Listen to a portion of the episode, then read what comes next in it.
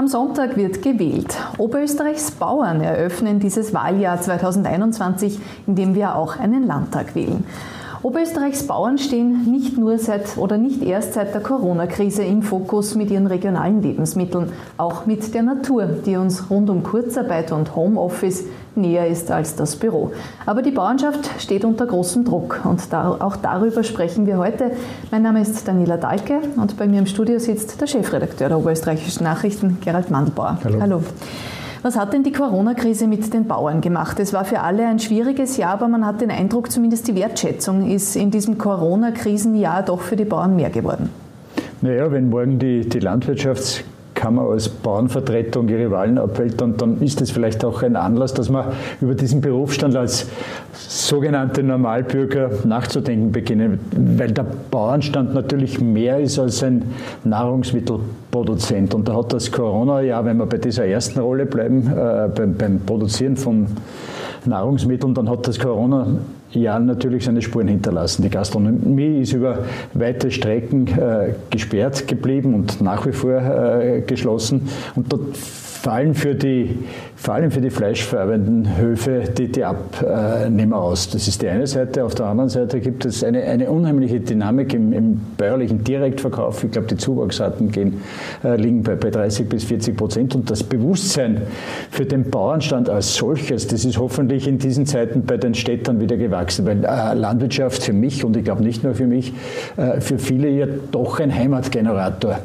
äh, gewesen ist. Über die Jahrzehnte äh, waren die Bauern sehr erfolgreich auf der einen Seite, aber es hat eine Kehrseite gehabt. Sie haben sich selbst durch Maschineneinsatz, durch gesteigerte Effizienz wegrationalisiert und wenn man da äh, dieser Entwicklung auf äh, den Grund geht, dann merkt man auch, dass mit der breiten Landwirtschaft die dörfliche Struktur, das Dorf verschwunden ist. Das Dorf verschwunden ist aus Lausser, aus Kammerstetten, aus Kollerschlag. Wir haben da etwas verloren. Und vielleicht ist der morgige Tag wieder ein Anlass, darüber nachzudenken, dass was wir ohne Bauern eigentlich wären. Ah, dazu kommt noch, dass natürlich in der Corona-Zeit man auch gesehen hat, dass Lebensmittel über die Grenze nicht immer so einfach kommen. Da wird ja wahrscheinlich auch die Regionalität jetzt an Bedeutung gewinnen, möglicherweise hoffentlich auch in der Zukunft. Das ist ein stetiger Prozess. Äh, die, die Bauern jammern zu Recht äh, und eigentlich seit Jahrzehnten über die äh, schlechten, die niedrigen Erzeugerpreise. Da spielt das Discountwesen in, in Österreich genauso wie in Deutschland, in der Schweiz weniger eine, eine große Rolle. Aber seit Jahren, was seit Jahren auch merkbar ist, dass die, das Qualitätssegment Prozent äh, jedes Jahr stetig um 2, 3, 4 Prozent äh, gewinnt. Das Bewusstsein für äh, Qualität, Herkunft äh, der Ware. Äh, und das ist durchaus auch ein, ein, hoffnungsvolles Signal, weil viele bäuerliche Betriebe auch wieder die Wertschöpfung am Hof für sich entdecken. Das Wort oder der Begriff des Genusslandes Oberösterreich, das ist kein bloßer Begriff, kein, kein leeres, kein hohles Etikett.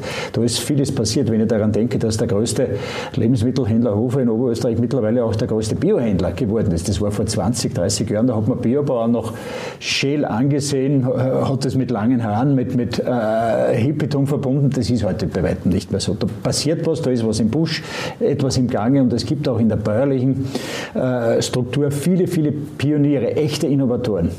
Genau, darüber können wir auch sprechen. Die OEN haben ja diese Woche auch sehr viele dieser jungen Qualitätsproduzenten eigentlich porträtiert und da fällt auf, sie werden tatsächlich auch immer jünger. Sie werden immer jünger und es passiert was äh, auf den Bauernhöfen. Früher hat man gesagt, der, der Bauer wird, der braucht nicht lernen, der braucht nicht studieren, weil der bleibt eh daheim. Das ist ein völliger Humbug, äh, gerade in diesem schwierigen Umfeld. Und die Landwirtschaft befindet sich seit äh, eigentlich in Permanenz äh, in einem Kampf um die, um die Existenz, weil jedes Jahr weiterhin, und es wird auch, glaube ich, in der Zukunft so bleiben, Höfe verschwinden. Das heißt, man muss besonders kreativ sein, besonders erfinderisch, wenn man seinen Bauernhof äh, für viele Jahre absichern will. Da passiert sehr, sehr viel.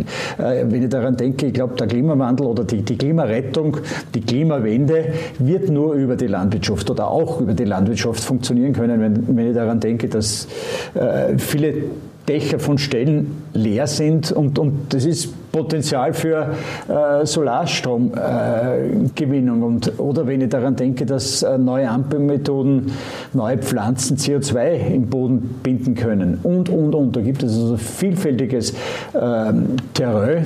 Der Ackerzukunft ist äh, noch nicht bestellt.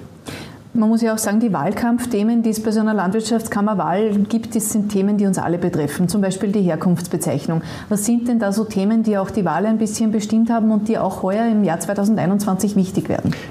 bin mir nicht sicher, ob die, die großen Zukunftsthemen äh, bei dieser Wahl eine Rolle spielen, weil die Majorität einfach ganz andere Prioritäten hat. Man gewinnt keine Wahl mit dem Versprechen, wir verändern uns, sondern eher äh, mit dem Versprechen, wir schauen auf euch, wir helfen euch.